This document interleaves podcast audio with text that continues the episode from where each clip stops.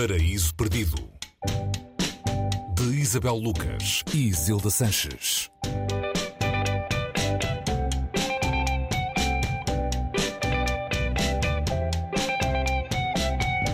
Olá, Bem-vindos ao Paraíso Perdido. Olá, Isabel. Hoje falamos de Silvia Plath, de correspondência e também dos diários. Silvia Plath, considerada uma das vozes mais importantes da pós-Segunda Guerra Mundial, aqui num registro particularmente intimista.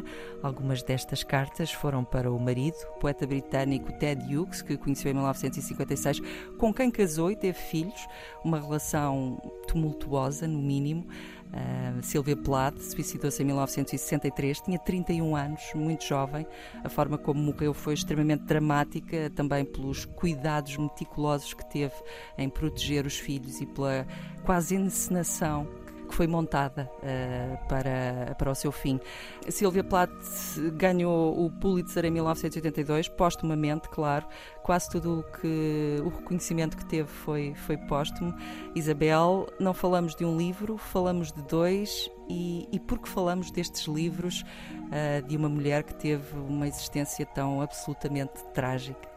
Ah, lá, Isilda, há sempre um propósito e aqui uh, podem-se falar de, de, vários propósitos. O primeiro talvez tenha sido a publicação no final de 2021 dos diários de Silvia Plath pela Relógio d'Água, os diários que ela escreveu entre 1950 e 1962, e depois poder ler estes diários, que são, como todos os diários, uma grande mistura de, de, de géneros, onde há um lado fantasioso, onde há poesia, onde há prosa, onde há tudo aquilo que depois não vamos encontrar ou vamos encontrar de outra maneira noutros dois volumes, eh, para falar de maneira mais exata, da correspondência que ela teve com várias pessoas e aqui muitas pessoas e com cada pessoa há uma Silvia Plath, é? temos as várias eh, as facetas desta mulher que é impossível ler uh, fora do mito que foi criado à volta dela. Quando este, estes diários tiveram uma edição propositada em que tudo foi tratado, na correspondência as pessoas que foram responsáveis pela edição da correspondência escolheram fazer tudo tal qual e incluir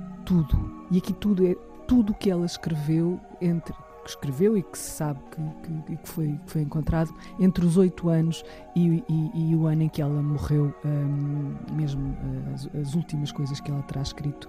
Uh, sendo que dificilmente, eu trouxe esta, esta, correspondência para aqui, o primeiro volume saiu em 2017, porque dificilmente ela será editada em Portugal, uh, porque se trata de uma edição uh, muito cara. Há muitos desenhos de Silvia Plath, ela era uma grande desenhadora. Sim.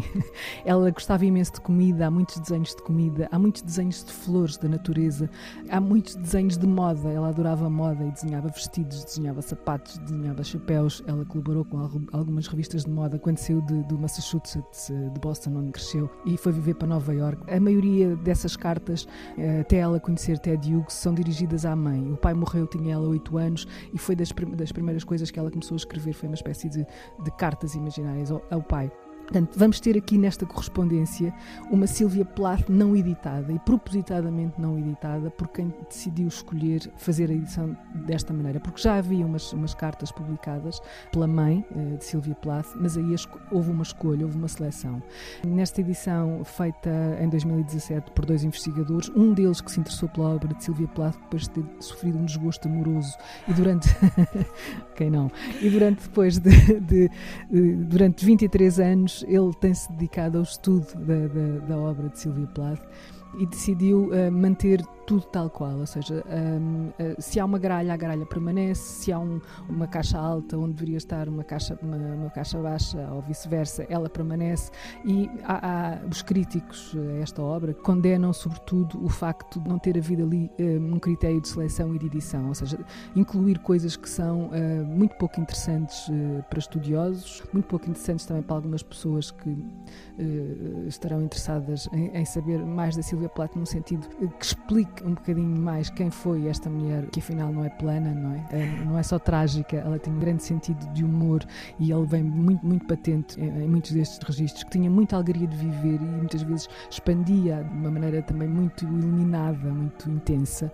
Dizia eu que há quem critique estas 1400 uh, eh, cartas que estão aqui reunidas e dizem eles com apenas 3600 notas de rodapé muito curtas, muito breves. Ou seja, uh, isto para dar um bocadinho a dimensão uh, de, de, destas, destes dois volumes que já têm a edição americana completa.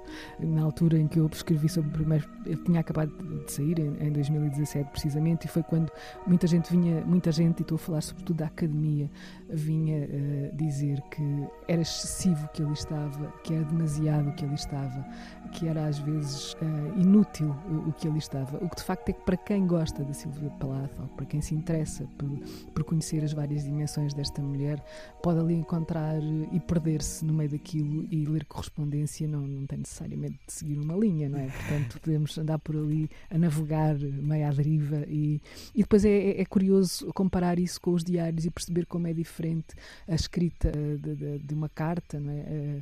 da escrita eh, mais íntima uh, do diário, mais pensada uh, e, neste caso, mais editada também. Uh, uma vida curta, intensa e trágica para descobrir, não num, mas dois livros, no fundo, as, a correspondência de Silvia Plath, que não está traduzida em português ainda, infelizmente, mas os diários estão, saíram pela Relógio d'Água, recolhem material entre 1950 e 1962 e o material é organizado por Karen Coquil, tradução de José Miguel Silva e Inês Dias. Foi a sugestão de hoje no Paraíso Perdido. Obrigada, Isabel. Obrigada, Até para a semana. Até para a semana.